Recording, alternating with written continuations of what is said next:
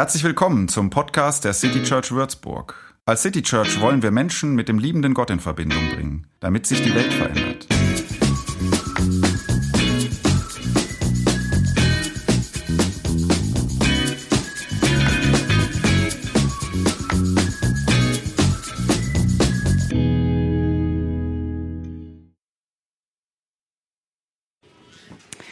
Zurzeit wird in Würzburg ein bekanntes Theaterstück von Ferdinand von Schirach aufgeführt. Es stellt die umstrittene ethische Frage, soll man einem Menschen, der sterben will, dabei helfen? Der fiktive Fall ist folgender. Richard Gärtner will sterben. Er ist 78 Jahre alt und kerngesund. Aber er leidet unter dem Tod seiner Frau Elisabeth nach 42 Ehejahren. Er bittet seine Hausärztin, ihm ein tödliches Medikament zu verschreiben. Wie soll sie handeln? Im Frühjahr 2020 hat das Bundesverfassungsgericht mit Bezug auf das allgemeine Persönlichkeitsrecht entschieden, jeder habe die Freiheit, sich selbst zu töten und dabei auch die Hilfe Dritter in Anspruch zu nehmen. Noch besteht keine gesetzliche Neuregelung, unter welchen Umständen Ärztinnen dabei assistieren dürfen. Und wenn es soweit ist, sollte sie es nicht tun. Sie ist Ärztin geworden, um Leben zu retten, nicht um Leben zu beenden. Einem Sterbewunsch nachkommen oder ihn verweigern ist eine Frage der Menschenwürde. Ein Mensch möchte selbstbestimmt abtreten. Das soll ihm ermöglicht werden. Ein menschenwürdiges Sterben wird durch die Sterbebegleitung der Palliativmedizin gewährleistet. Der Wert dieser Arbeit wird geschmälert, wenn eine scheinbar schnelle und einfache Lösung im Raum steht. Herr Gärtner könnte sein Leben auch ohne ärztliche Hilfe beenden, dann aber auf deutlich riskantere und schlimmere Weise. Die Möglichkeit einer ärztlichen Assistenz würde die Rate für Selbsttötung dieser Art reduzieren. Die Möglichkeit, unter ärztlicher Assistenz das Leben zu beenden, würde den gesellschaftlichen Druck auf die Menschen erhöhen, die sich selbst aufgrund von Alter und Krankheit als Belastung für ihr Umfeld empfinden. Wenn assistierter Suizid möglich ist, muss ein Sterbenskranker in Zukunft begründen, warum er diese Möglichkeit nicht in Anspruch nimmt. Jedem Menschen muss die Freiheit, selbst zu entscheiden, garantiert werden. Die Ablehnung von assistiertem Suizid zwingt Menschen hingegen zu leben, im Falle eines Falles sogar zu leiden. Leben ist trotz Leiden lebenswert. Das Leben gehört einem Menschen nicht allein. Herr Gärtner ist noch kerngesund. Er lässt Kinder und Enkel zurück, für die zu leben auch einen Wert hat. Es steht uns nicht zu, über den Wert des Lebens zu entscheiden. Es steht jedem Einzelnen für sein eigenes Leben sehr wohl zu. Das Bundesverfassungsgericht argumentiert ja nicht mit schwerem Leiden, sondern sagt, dass das Recht auf selbstbestimmtes Sterben Ausdruck persönlicher Autonomie ist.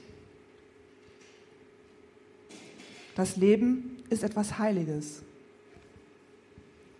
Die Frage ist, wem gehört das Leben? Wem gehört mein Leben? Was ist richtig in dieser ethischen Frage, die ja tatsächlich eine ist, anders als letztes Mal, ähm, wo es mehr eine fiktive äh, Fragestellung ist. Diese Fragestellung wird ja in unserer Gesellschaft tatsächlich zurzeit diskutiert. Wir haben bei dieser Frage bewusst nicht abstimmen lassen mit grünen und roten Karten oder über Mentimeter wie letzten Sonntag, weil wir das Gefühl hatten, diese Frage ist zu gewichtig, um jetzt einfach ein paar Pro- und Kontra-Argumente zu hören und dann nach einer Entscheidung zu treffen. Die Freiheit über Leben und Sterben ähm, selbstbestimmt entscheiden zu können, diese Freiheit, die fordert ihr Recht. Und in der Tat ist die Freiheit, und um die geht es ja heute, ein hohes Gut.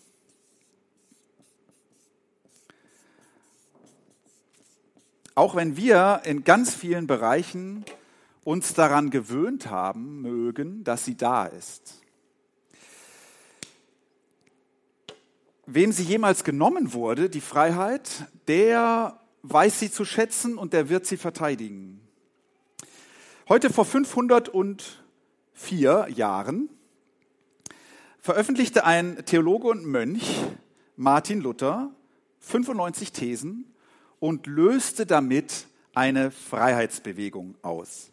Und ich habe ein bisschen geübt, ähm, um euch diesen Menschen vor Augen zu führen. So sah er nämlich aus. Martin Luther und seine Freiheitsbewegung. Ähm, Freiheit des Gewissens. Freiheit des Denkens und damit der Bildung. Freiheit von der Macht der damaligen Kirche. Freiheit von der Willkür des Staates. Freiheit vor der oder von der Angst vor Gott. Gott sei Dank leben wir heute in Freiheit. Ich nehme an, für die Freiheit sind in der Menschheitsgeschichte ähm, mehr Menschen auf die Straßen oder ins Gefängnis oder sonst wohin gegangen, als für irgendeinen anderen Wert. Das habe ich jetzt nicht recherchiert, das ist einfach meine Annahme. Ich glaube, mehr Leute sind für die Freiheit auf die Straße gegangen als für die Gerechtigkeit. Denn die Freiheit ist, ist im Prinzip die Voraussetzung für Gerechtigkeit. Man kann keine Gerechtigkeit ohne Freiheit denken. Die beiden gehen oft Hand in Hand. Und ich denke, sowieso sind mehr Menschen für die Freiheit auf die Straße gegangen als für die Liebe. Freiheit, Gerechtigkeit und Liebe, die beiden schreibe ich jetzt noch hier hin, auch wenn sie heute nicht im Zentrum stehen. Gerechtigkeit und Liebe, Freiheit, Gerechtigkeit und Liebe, diese drei sind die möglicherweise die großen drei Prinzipien der christlichen Ethik. Ich würde sagen, die Freiheit ist in unserer heutigen Gesellschaft von diesen dreien die Anführerin. Wir lieben die Freiheit, auch wenn wir, die meisten von uns, nie für sie kämpfen mussten.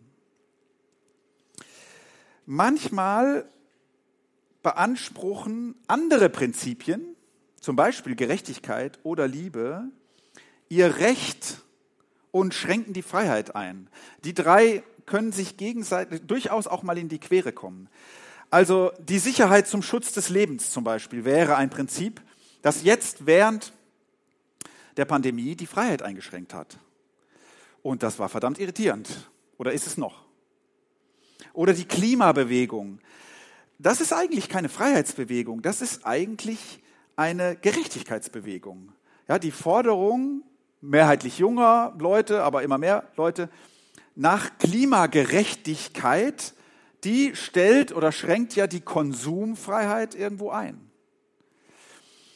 Also, wir reden heute über Freiheit, aber Freiheit ist nicht der einzige Wert, wenn wir, so wie wir das in dieser Reihe ja tun, nach richtig und falsch fragen, besonders ähm, in ethischen Dilemmasituationen. Also da, wo richtig und falsch nicht so ganz klar auf der Hand liegt, sondern wo es abzuwägen gilt. Da fragen wir nach diesen Prinzipien und da ist Freiheit nicht der einzige. Wir tun das in dieser Reihe ja jetzt besonders aus einem christlich-ethischen Blickwinkel. Und ein Wegweiser, den wir heute stark machen, ist die Freiheit. Aber nur einer. Wir werden deshalb auch fragen, wo hat sie denn ihre Grenzen? So, und dabei leitet uns ein Text, und jetzt muss ich nochmal zeichnen, denn dieser Text kommt von diesem Mann. Ähm, bei Luther weiß man ja, wie er aussah. Ne? Bei Paulus äh, denkt man sich das nur irgendwie aber vielleicht so. Ähm, und dieser Text, äh, den hat Paulus geschrieben. Ich bin mir ziemlich sicher, Luther würde ihn lieben. Oder wenn ich besser recherchiert hätte, würde man Predigten von Luther über diesen Text finden und beweisen können, nehme ich mal an, dass er ihn liebte. Aus Galater 5. Und ähm, der erste Satz ist der wichtigste. Der lautet nämlich dort so. Jetzt also Paulus. Zur Freiheit hat uns Christus befreit. Das schreibe ich nochmal hier hin. Zur Freiheit hat uns Christus befreit. Zur Freiheit hat uns Christus befreit. Bleibt daher standhaft und lasst euch nicht wieder unter das Joch der Sklaverei zwingen. Lasst es euch von mir, Paulus, gesagt sein. Achtung, Themawechsel oder überraschende Thema kommt jetzt dazu. Wenn ihr euch beschneiden lasst, wird euch das, was Christus getan hat, nichts nützen. Ich weise jeden, der sich beschneiden lassen will, noch einmal mit allem Nachdruck darauf hin. Mit seiner Beschneidung verpflichtet er sich, das ganze Gesetz zu befolgen. Wenn ihr versucht, mit Hilfe des Gesetzes vor Gott gerecht dazustehen, habt ihr euch aus der Verbindung mit Christus gelöst und euer Leben steht nicht mehr unter der Gnade.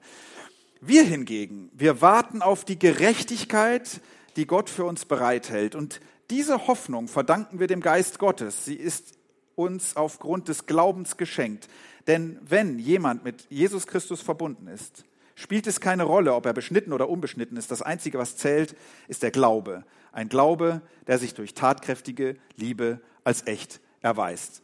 Ging euch jetzt vielleicht so ähnlich wie mir. Ich dachte, so Paulus, der erste Vers super und dann noch fünf weitere Verse und schon ist man durcheinander und fragt sich, äh, was genau. Man muss schon anfangen zu überlegen, dass man Paulus versteht. Ne? Es ist so schwierig nicht. Auf jeden Fall ergreift er das Wort für die Freiheit. Zur Freiheit hat euch Christus befreit. Und er tut das mit der Vehemenz eines Reformators. Beide waren ziemlich resolute, vehemente Typen. Leute, die für die Freiheit kämpfen, sind oft Leute mit Vehemenz, weil sie voller Leidenschaft engagiert sind. Paulus Thema ist jetzt hier innerhalb einer jüdisch geprägten Community sind Leute zum Glauben an Jesus Christus gekommen und die haben das als Befreiung erlebt. Paulus feiert das. Jetzt aber gibt es da Leute, die sagen, das finden wir schon gut mit der Freiheit. Nur ihr könnt deshalb nicht im Namen der Freiheit alles über Bord werfen, was für unsere Identität wichtig ist, allem voran die Beschneidung. Gott will das immer noch von euch. Das ist nicht optional. Ähm, Freiheit natürlich, aber plus. Seid nicht so radikal. So, das sagen diese Leute und Paulus ist auf 180. Und man muss sagen, im Galaterbrief hier und da auch manchmal ein bisschen undifferenziert. Also, ich habe gedacht, eine schöne Entgleisung, die hilft uns jetzt hier im Thema gar nicht weiter, aber sie ist einfach irgendwie schön, die muss man noch bringen. Wenn man noch weiter liest, dann sagt er dann im zwölften Vers, also Entgleisung, ne? Sollen doch jene Leute, die euch aufhetzen, so konsequent sein und sich nicht nur beschneiden, sondern auch gleich kastrieren lassen. So. Also steht in der Bibel, ne? So, finde ich auch irgendwie schön. Also Paulus, dieser vehemente Polterer manchmal. Im Römerbrief verhandelt er ein ähnliches Thema und macht es schon viel differenzierter. Ein Mediator würde ja sagen, ja, Paulus, wenig hilfreich, also so zu argumentieren. Aber gut, es geht ihm um die Freiheit und er sieht die in Gefahr. Es geht ihm, und das müssen wir jetzt versuchen klarzukriegen, um christliche Freiheit. So hat nicht Paulus das genannt, aber Luther dann später. Und wir versuchen jetzt mal klarzukriegen, von was für einer Freiheit Paulus hier eigentlich redet, ähm, um in unserer Frage, wie uns die Freiheit anleiten kann, bei ethischen Entscheidungen weiterzukommen. Paulus sagt, und Luther hat dafür 150 Jahre, äh, 1500 Jahre später die Welt auf den Kopf gestellt. Paulus sagt, die christliche Freiheit ist die Freiheit von der Sklaverei durch gute Werke vor Gott gerecht zu sein. Christliche Freiheit sei die Freiheit von Gesetzlichkeit. Christliche Freiheit ist die Freiheit von der Angst vor Gott und vor seinen Strafen. Ich habe überlegt, wie könnte man das jetzt zeichnen, die christliche Freiheit. Also hier ist einer frei und irgendwie steht der hier so im Licht und dunkle Schatten äh, die, diesen, der steht unter offenem Himmel. Christliche Freiheit. Ich merke, dass ich mir hier oben viel zu wenig Platz gelassen habe für das, was ich da noch hinzeichnen will. Und damit, wenn das christliche Freiheit ist, ähm, ist das natürlich indirekt Freiheit von denen, die ähm, etwas anderes behaupten, denn ihnen fehlt das Druckmittel.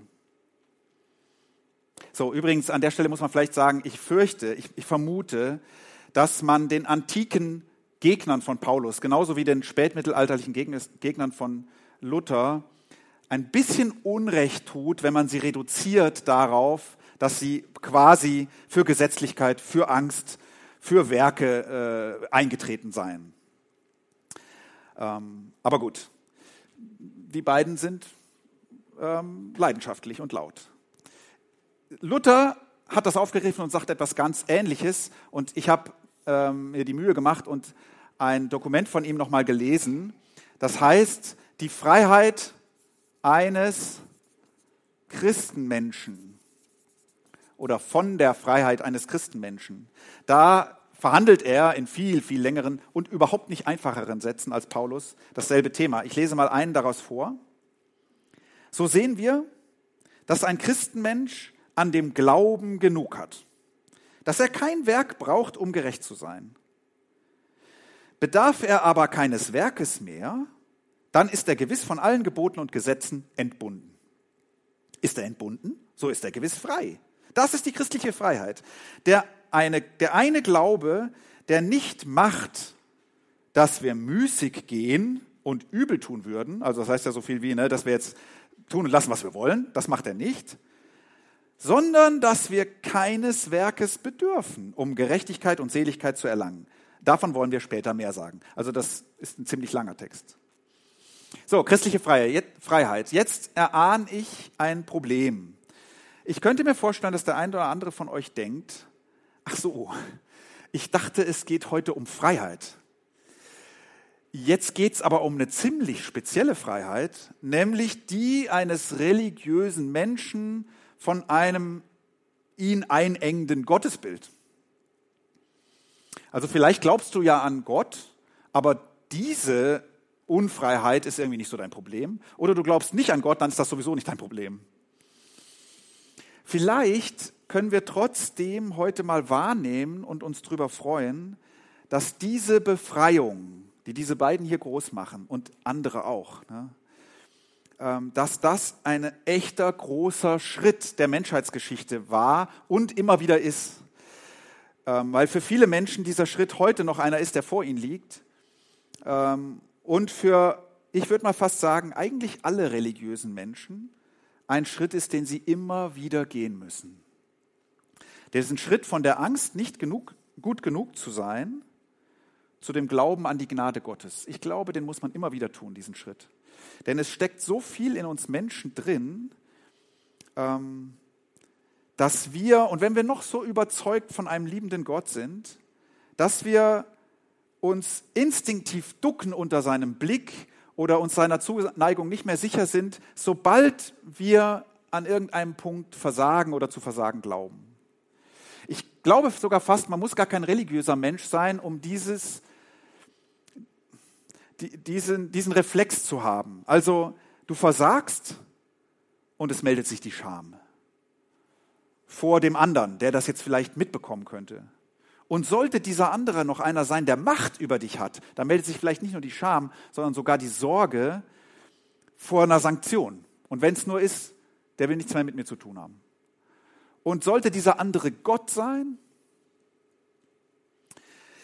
also, danke Dr. Martinus Luther für diese Wiederentdeckung.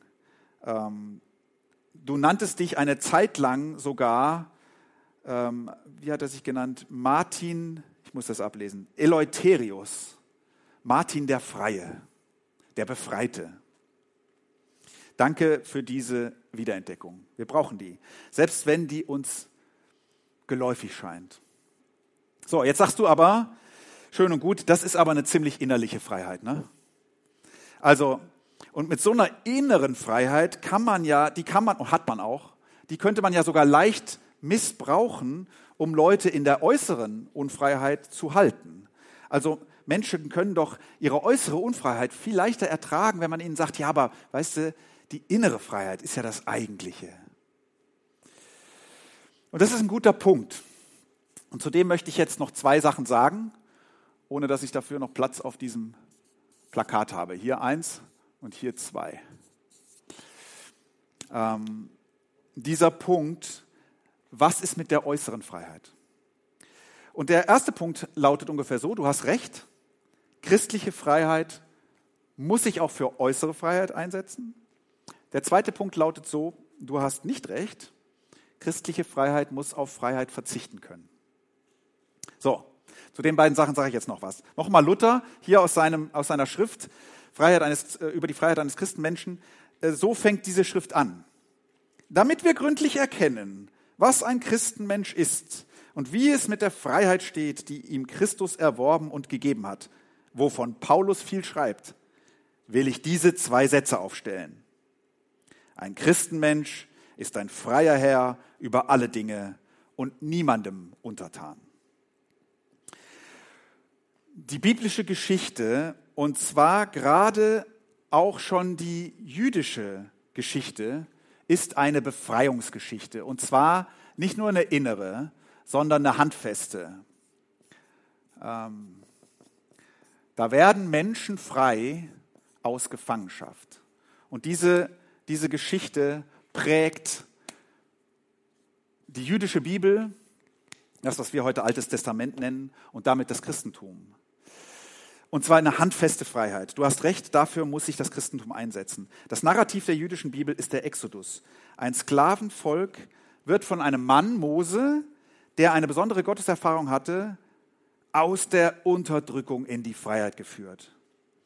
Und danach wird man in diesem Volk diesen bis dato ziemlich unbekannten Gott so nennen, der, der dich aus Ägypten geführt hat. Der, der dich aus Ägypten geführt hat.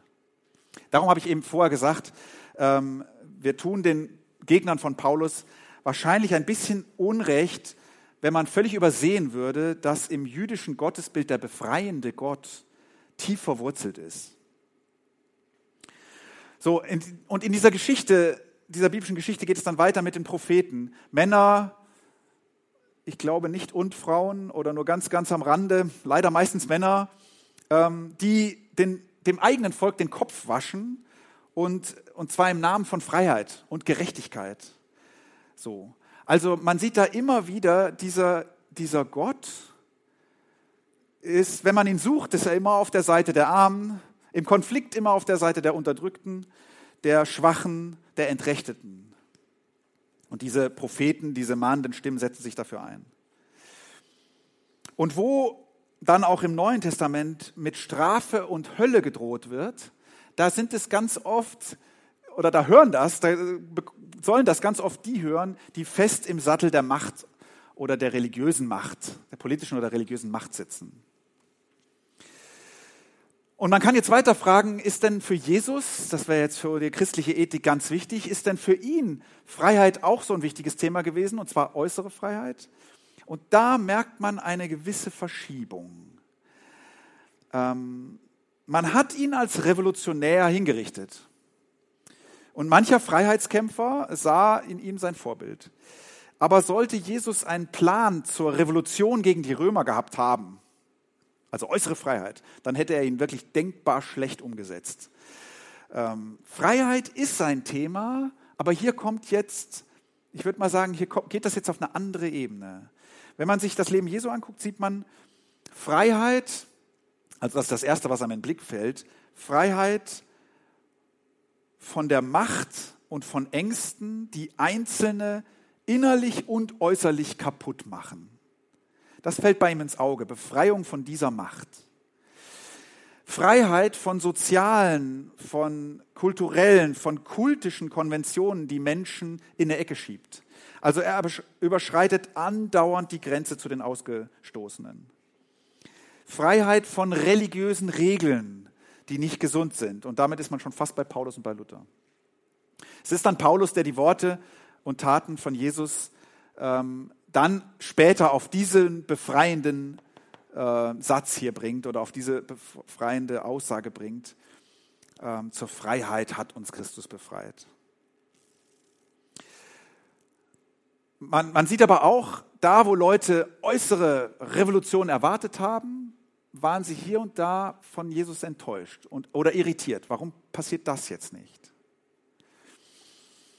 Ich glaube sehr, dass unsere heutige Freiheit in dieser ganzen Geschichte ihre Wurzeln hat oder mindestens auch ihre Wurzeln hat. In dieser Geschichte des Exodus, der Propheten, des Jesus von Nazareth, des Paulus, des Luthers und vieler, vieler anderer.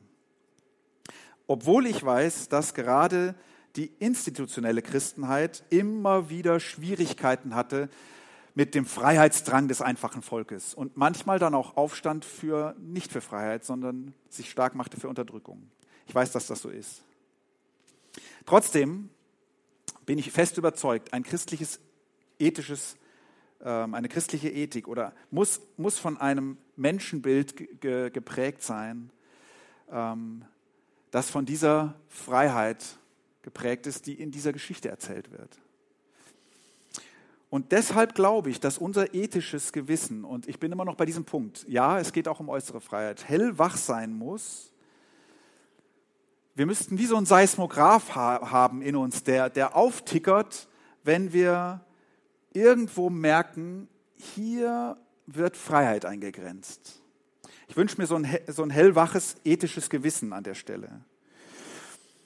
Ähm, immer dann, wenn die Feinde der Freiheit ihre Stimme erheben. Und ich habe überlegt, was sind die? Und die schreibe ich noch kurz hier hin. Das eine ist natürlich die Macht. Also immer da, wo Einzelne oder Organisationen, natürlich zum Wohle aller, Macht auf sich konzentrieren wollen, ob das jetzt innerhalb von Gruppen oder von Staaten ist, müsste das christliche Gewissen hellwach werden und hinschauen, was, was ist da los. Es ist das Geld. Es gibt wahrscheinlich mehr Feinde der Freiheit, ne? aber ich achte das Geld. Also immer da, wo viel, viel Geld im Spiel ist, na nicht immer, doch immer da, wo viel, viel Geld im Spiel ist, sollten wir zumindest wach werden. Ähm, da, wo wenige sehr, sehr reich werden, werden vielleicht nicht immer, aber es lohnt sich, wach zu sein. Oft irgendwo auch Menschen sehr, sehr arm und geraten möglicherweise in Unfreiheit. Das muss nicht so sein, aber unser christliches Gewissen sollte wach werden an der Stelle, wo viel, viel Geld im Spiel ist.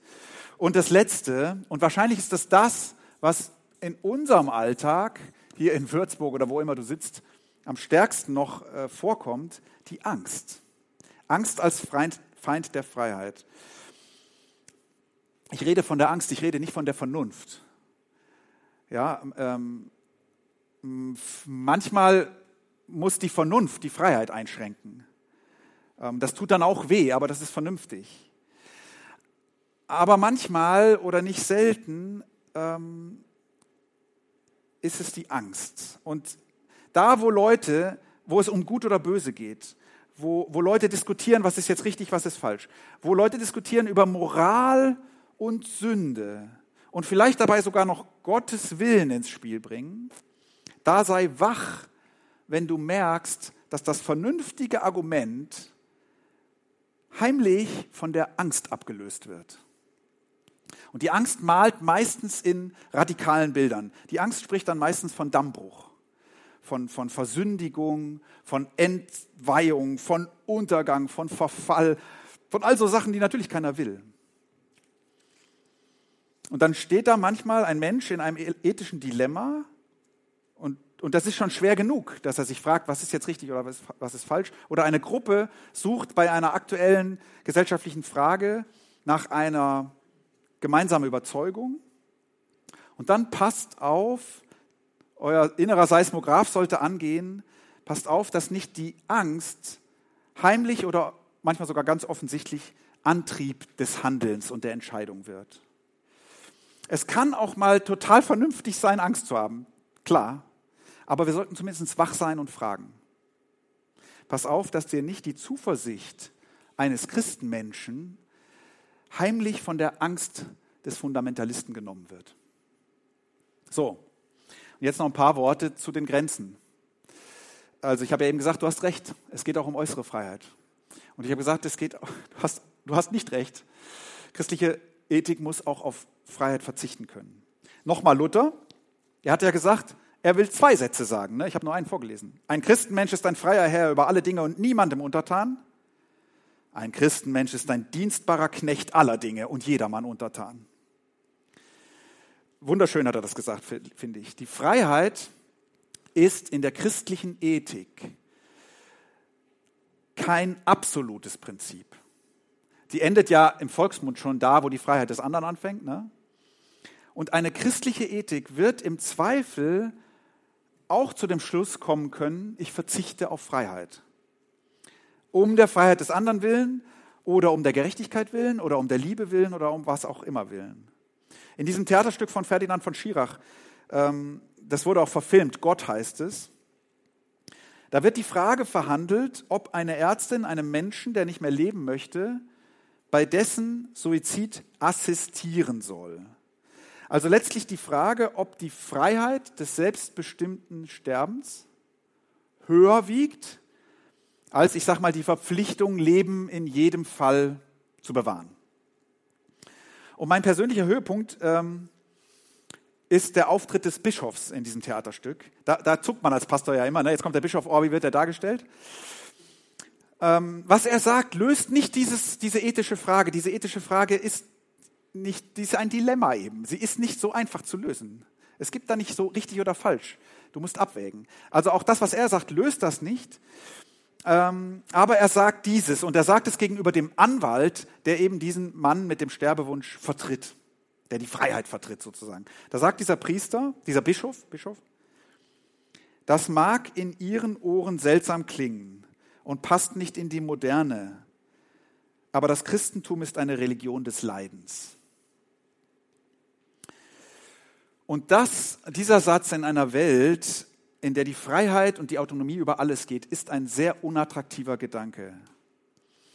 Aber ich hörte ihn und dachte, du hast recht.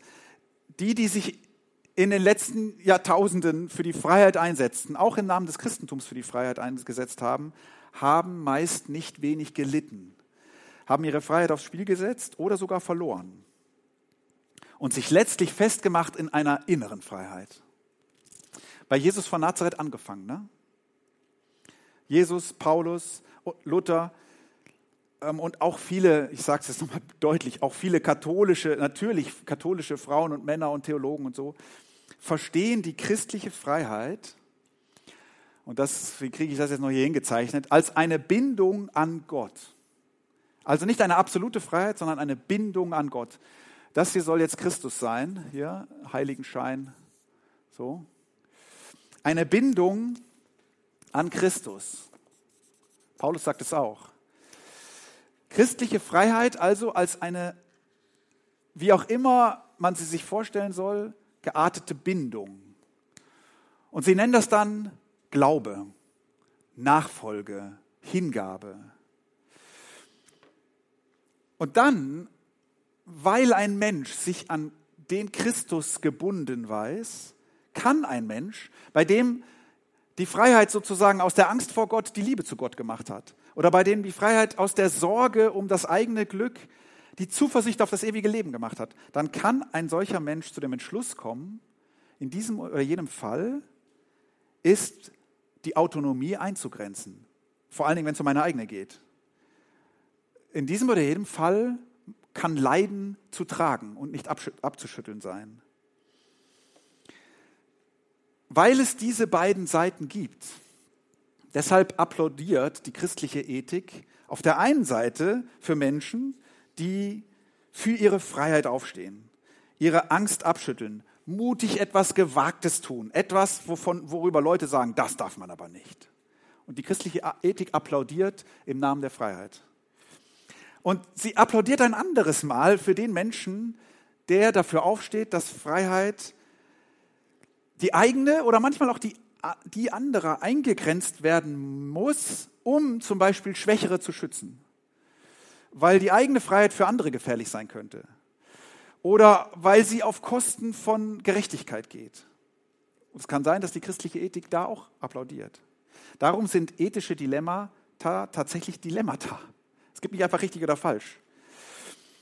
Ähm, die Freiheit und die ist wichtig. Sie weist vielleicht in eine Richtung und manchmal weist die Liebe aber in eine andere Richtung oder die Gerechtigkeit und du musst abwägen. Was du dir niemals nehmen lassen solltest in dieser Abwägung ist, dass du als befreiter Mensch bist, als du als befreiter Mensch frei bist zu entscheiden. Frei bist zu entscheiden. So. Luther wäre jetzt noch wichtig und damit schließe ich ab. Er würde jetzt vielleicht noch sagen, und das Gute, das du dann tust, für das du dich entschieden hast, dass du aus Liebe tust oder für die Gerechtigkeit oder im Namen der Freiheit, das ist deshalb eine wirklich christliche Tat, weil sie nicht getan wird, um Gott zu gefallen.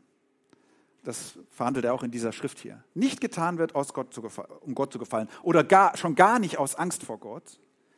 Denn dann ging es ja wieder letztlich bei der guten Tat um mich, um mein Gutsein. Luther würde sagen, weil die christliche Freiheit gegenüber Gott gutes ethisches Handeln überhaupt nicht mehr nötig hat. Deshalb ist die gute Tat oder erst dann ist die gute Tat wirklich eine echte selbstlose Tat für den anderen aus freien Stücken. Damit wir gründlich erkennen, was ein Christenmensch ist und wie es mit der Freiheit steht, die ihm Christus erworben und gegeben hat, wovon Paulus viel schreibt, will ich diese zwei Sätze aufstellen. Ein Christenmensch ist ein freier Herr über alle Dinge und niemandem untertan. Ein Christenmensch ist ein dienstbarer Knecht aller Dinge und jedermann untertan. Ich spreche ein kurzes Gebet für alle die, die sich nach Freiheit sehen oder vielleicht in so einer Entscheidungssituation stehen. Vater im Himmel, Jesus Christus, danke für die Freiheit, die Menschen immer wieder in deinen Worten und deinen Taten, in deinem Wesen entdeckt haben. Danke für jeden Moment, wo wir sie selbst entdecken und wir aufatmen können, dass wir freie Menschen sind und keine dunkle Wolke über uns schwebt und kein Blitz einschlägt, wenn wir falsch handeln sollten. Und wir wollen das wahrnehmen und ähm, darüber fröhlich sein an diesem Sonntag. Und da sind schwierige Fragen in unserem Leben. Manchmal kommen wir an Situationen, wo es nicht einfach ist, zwischen richtig und falsch zu entscheiden. Und dann bitte ich für jeden, der in so einer Situation jetzt steckt, ähm, dass du ihm hilfst, abzuwägen, dass du ihm hilfst zu sehen, in welche Richtung die Freiheit ihn treibt, in welche Richtung die Liebe ihn zieht, was für Gerechtigkeit nötig ist. Und dann gib, gib den Mut zu entscheiden. Danke, dass wir Menschen sein können, denen du zutraust, zu entscheiden, damit ein bisschen mehr Gutes in diese Welt reinkommt. Amen.